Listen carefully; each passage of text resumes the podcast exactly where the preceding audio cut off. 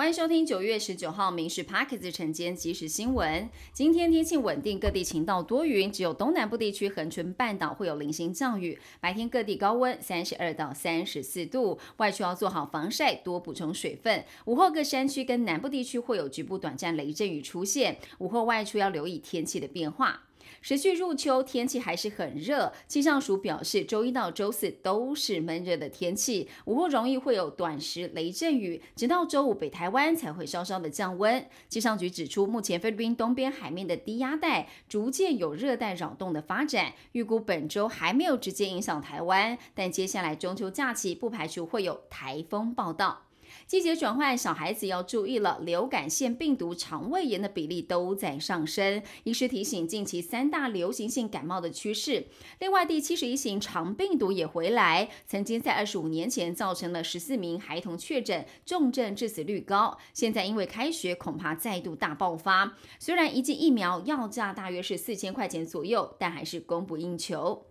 新北市李姓前石定区长还有公务课技事，任内承办了灾害紧急抢修标案的时候，涉嫌向厂商收取了不正利益，护航得标，而且包庇厂商借牌围标长达十二年。台北地检署依照了违背职务收贿、政府采购法等罪，起诉了二十三名官商。台北市警察局微型摄影机采购案被人爆料，天线零件是中国制造，恐怕会有泄露资讯的疑虑。对此，市警局澄清，产品有通过 NCC 审核，采购案也是依法办理。自然专家指出，光靠天线这个零件并不足以外泄资讯，反而要注意的地方是传输端以及储存端，一定要台湾开发设计。劳动部曾经在二零一三年试办六年多的外展看护，因为条件严苛、费用不便宜等等因素，案量严重不足，在二零一九年是收场。劳动部官员表示，外展看护服务二点零这次会放宽使用者的资格，也会一并检讨承办单位，长照移工管理不见得壁垒分明，可以跨领域来合作。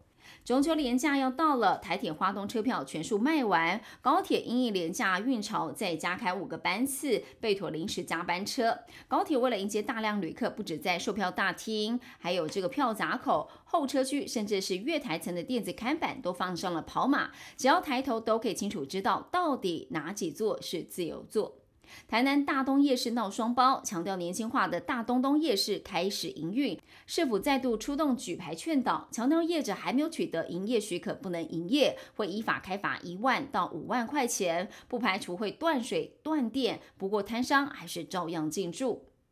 月饼是送礼不可少的应景食品，但是因为油脂热量高，一不小心就会过量。营养师提醒民众选月饼要秉持油脂含量低、糖含量少、小分量等等原则，分食不独享，当点心来吃，避免热量摄取超标。以上新闻由民事新闻部制作，感谢您收听。更多新闻内容锁定下午五点半《民事 Parks 晚间即时新闻》。